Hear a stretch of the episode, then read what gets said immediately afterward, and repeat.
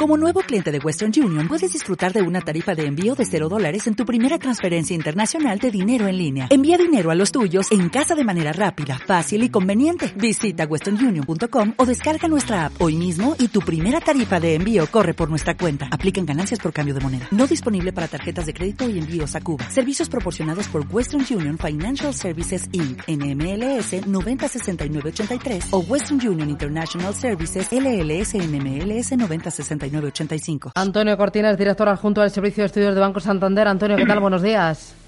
Buenos días. ¿Y hoy del mercado qué esperar?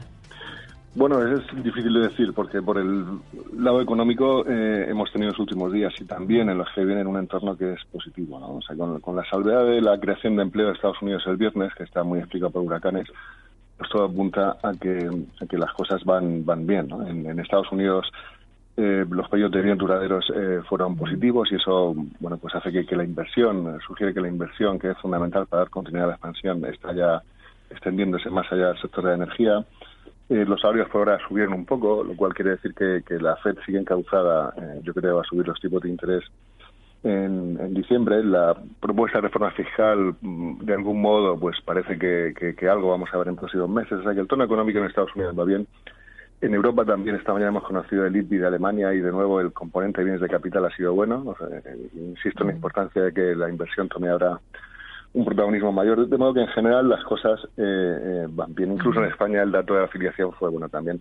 Lo que pasa es que, claro, ese gap que hay entre el comportamiento de la bolsa española y la europea y, y en general las internacionales, pues obedece a factores políticos que siguen estando que siguen estando vivos, ¿no? Y esto va a marcar un poco la pauta en, los próximos días. Claro, el desafío catalán puede seguir pesando sobre los bancos, sobre la renta variable española y sobre la deuda española en estos días. Bueno, yo creo que hay un comportamiento ya que ha sido muy diferenciado en los últimos días y que y que todo va a depender de lo que veamos, eh, bueno, pues en la declaración de mañana en el, en el Parlamento eh, de Cataluña y en general, eh, pues en fin, el, el entorno todavía es complicado, ¿no? En este entorno complicado, quienes mandan realmente en el mercado son Draghi y Yellen. Sí, eh, pero bueno, yo creo que los dos eh, están en, ahora en una dirección que es bastante clara. ¿no? Yellen seguirá con, esa idea de seguir endureciendo o normalizando muy gradualmente la política monetaria y Draghi, vistas las actas más recientes y los comunicados más recientes, pues eh, yo creo que nos queda mucho todavía antes de ver un, atisbo de subida en los tipos de interés, que desde luego no, no esperamos en absoluto para los próximos trimestres, y quizá eh, ni siquiera en 2018, ¿no? Ya, ya lo veremos.